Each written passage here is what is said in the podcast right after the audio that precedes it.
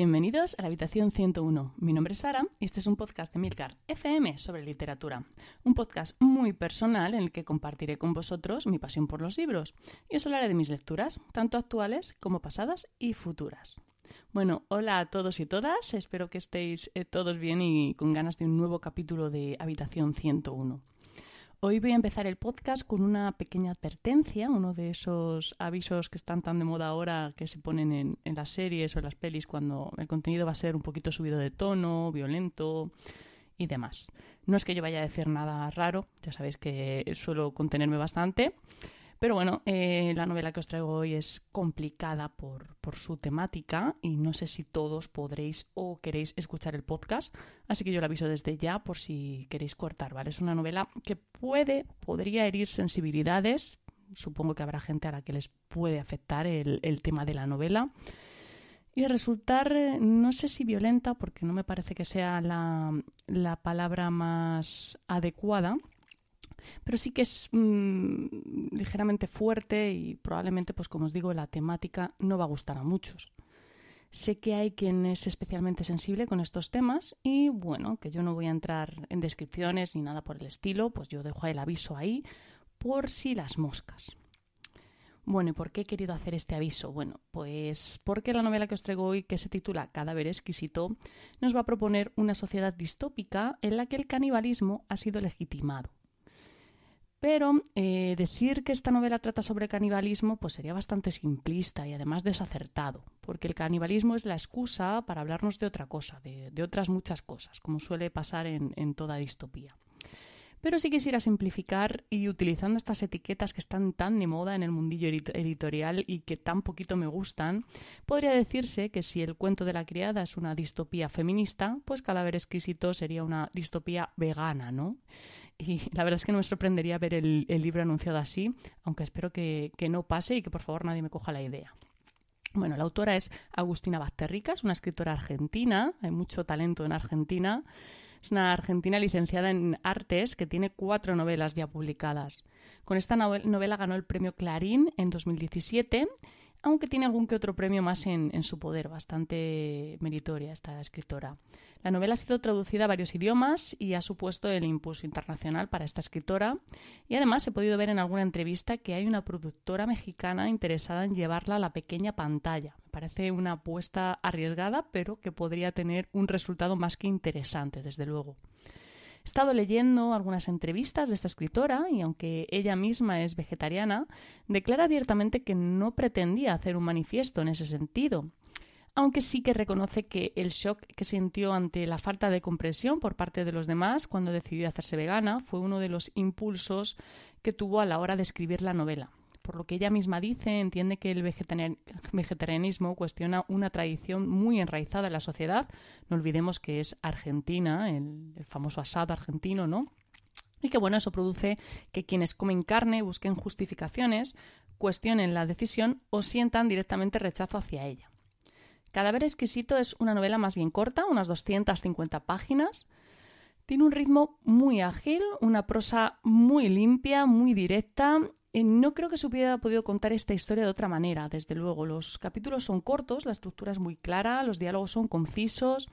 Se utiliza un narrador omnisciente para contar la historia, siempre desde la perspectiva del protagonista, que es un personaje bastante interesante, que no que tiene como un doble fondo, no siempre actúa como piensa, ya sea por guardar las apariencias o por no desentonar, ¿no? Uno tiene la sensación de que se está conteniendo de manera constante. En fin, que a nivel literario se podría decir que es una narración bastante práctica, es un medio para un fin, ¿no? Es una historia que se limita a contar lo que está contando, no hay mucho más. Y tampoco lo necesita, ¿eh? Es, es el gran acierto que tiene esta autora. Sabe lo que quiere contar y va directo al grano. No pierde el tiempo y no hace que el lector lo pierda. Además, eh, pese a lo controvertido de la trama, no me ha parecido que nada de lo que hay en la historia sea gratuito. Cada escena está elegida con cuidado para mostrar lo que quiere mostrar, para adentrarnos en esa sociedad distópica y ayudarnos a conocerla. Hay escenas que es verdad que son fuertes, ¿vale? Pero creo que son necesarias y en una novela de estas características eh, la que hubiera resultado tan fácil dejarse llevar por el morbo, ¿no? Pues Agustina Basterrica resuelve con, con bastante elegancia las partes más truculentas y nos ofrece una narración muy clara, muy práctica, que centra la atención del lector en lo que verdaderamente importa, ¿no? La historia que está contando. Y bueno, ahora viene la parte delicada, porque voy a entrar un poco más en detalles. No os asustéis que tampoco voy a contar nada escabroso ni voy a hacer descripciones detalladas. Eso ya se lo dejo al, libro, aunque tampoco te creas que se vuelve loco con ese tema, ¿vale? Y por supuesto, pues no va a haber spoilers, ¿vale? Básicamente nos vamos a encontrar eh, con una sociedad en la que, como os decía, se ha legitimado el consumo de carne humana debido a, un terrible virus que ha acabado con prácticamente la totalidad de los animales y que además ha imposibilitado eh, por completo su consumo, ¿no? Como sigue existiendo una necesidad y sobre todo una demanda de carne, se ha permitido el consumo de humanos. Pero no humanos cualesquiera, obviamente. Son humanos criados específicamente para este fin. Humanos a los que se les arrancan las cuerdas vocales, ¿no? Porque parece que la capacidad de hablar es lo que diferencia a unos de otros. Son criados como ganado y, bueno, por supuesto, carecen por completo de, de cualquier derecho. Nadie los llama humanos, como es de imaginar, sino que se refieren a ellos como cabezas o carne directamente. Pasan del criadero al matadero y de ahí a la carnicería, donde se venden bajo el eufemismo de carne especial. Y después, pues a la mesa. La novela está protagonizada por Marcos Tejo, que es el encargado de un frigorífico, que es el nombre que se les da a los mataderos desde la transición, eh, que es como se llama el momento en el que consumir carne humana pasó a ser algo legal. En la novela nos vamos a encontrar con un retrato bastante detallado de esta sociedad en la que hay humanos que son tratados como personas y humanos que son tratados como ganado. Vamos, humanos que comen y humanos que son comidos. Gracias a Marcos Tejo vamos a ver cómo funcionan los mataderos, eh, como ya os comentaba, pero también todo lo que se desarrolla en torno a esto, ¿no? Cotos privados de caza, donde las personas se someten a persecuciones voluntariamente para saldar sus deudas, o bueno, se utilizan cabezas, experimentos científicos, eh, por supuesto, venta ilegal de carne con, con, nombre y apellidos, que es como llaman a la carne de las personas que son personas. Eh, humanos carroñeros que consumen la carne que nadie quiere, la que está enferma o en mal estado, y bueno, un sinfín de, horrores más. La verdad es que es bastante intenso el ejercicio que hace aquí la autora y me maravilla particularmente la manera tan efectiva que tiene de integrarlo todo en la acción. Consigue que, que nada quede fuera de lugar, que nada parezca metido con calzador lo consigue gracias a la profesión del protagonista, que va a resultar eh, muy natural que se vaya descubriendo poco a poco todo el proceso de la carne, ¿no? Todo lo que rodea esta atrocidad, porque vamos acompañados de una persona que trabaja dentro del sector y que tiene contactos pues, con distintos trabajadores del mismo.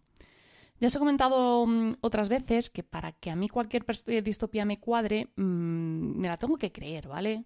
Quiero decir, me tiene que resultar eh, plausible, tiene que existir cierta coherencia en lo que se cuenta. La distopía me lo tiene que hacer pasar mal.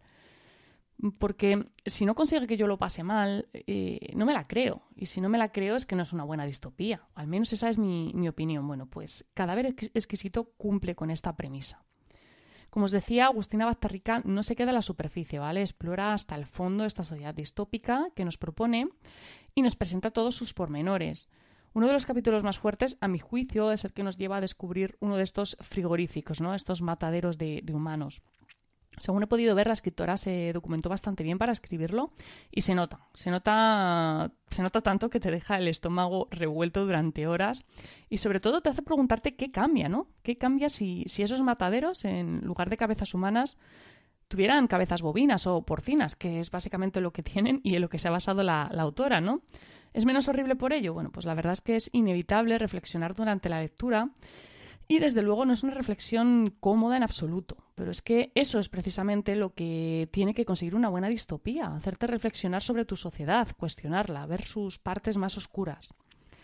Sobre todo, el final del libro es bastante impactante. La última frase me parece absolutamente brutal y creo que hubiera sido imposible escribir un final más redondo para la novela. De verdad es que es una novela excelentemente escrita, no le sobra ni una coma, eh, consigue provocar al lector, eh, llevarle directamente a donde quiere y todo eso lo hace de una manera muy práctica, muy sencilla, muy directa. O sea, a nivel literario, desde luego, es de 10. Personalmente, no es una novela que me haya resultado agradable de leer por las razones evidentes, ¿vale? Pero no me he sentido ofendida ni violentada por ello. Tengo claro que es una novela de ficción y que lo que pretende contar pues no es eh, lo que cuenta como tal, sino que se trata de una crítica que utiliza una premisa impactante para atraer la atención del lector, para lograr su empatía, ¿no? para reforzar el mensaje. Y la verdad es que lo consigue de manera sobresaliente. La autora podría haber escrito lo mismo utilizando animales en lugar de humanos, por ejemplo, perros, ¿no? Por decir un animal al que el ser humano no vea como comida pero no hubiera conseguido el mismo efecto. La novela no hubiera golpeado igual al lector y el impacto hubiera sido muchísimo menor. Por suerte, Agustina Bazterrica arriesga y gana, ¿no? Entiendo entiendo, yo entiendo la, la, novela de esa manera, entendiéndola así, y pese a que la lectura pueda resultar desagradable en ciertos puntos, porque al final es exactamente lo que pretende, creo que es más que interesante el, el, enfoque tan arriesgado que escoge la autora para contar su historia y sobre todo el resultado. Sin duda me parece una novela que merece la pena leer. Muchísimas gracias por el tiempo que habéis dedicado a escucharme. Espero que os haya gustado el capítulo de hoy, no haberos revuelto demasiado el estómago. Tenéis los medios de contacto y toda la información y enlaces de este capítulo en emilcar.fm barra habitación 101. Y si os apetece charlar un rato sobre libros, bueno, pues os espero en nuestro canal de Telegram t.me barra habitación 101. Leed mucho y recordad, nos encontraremos en el lugar donde no hay oscuridad.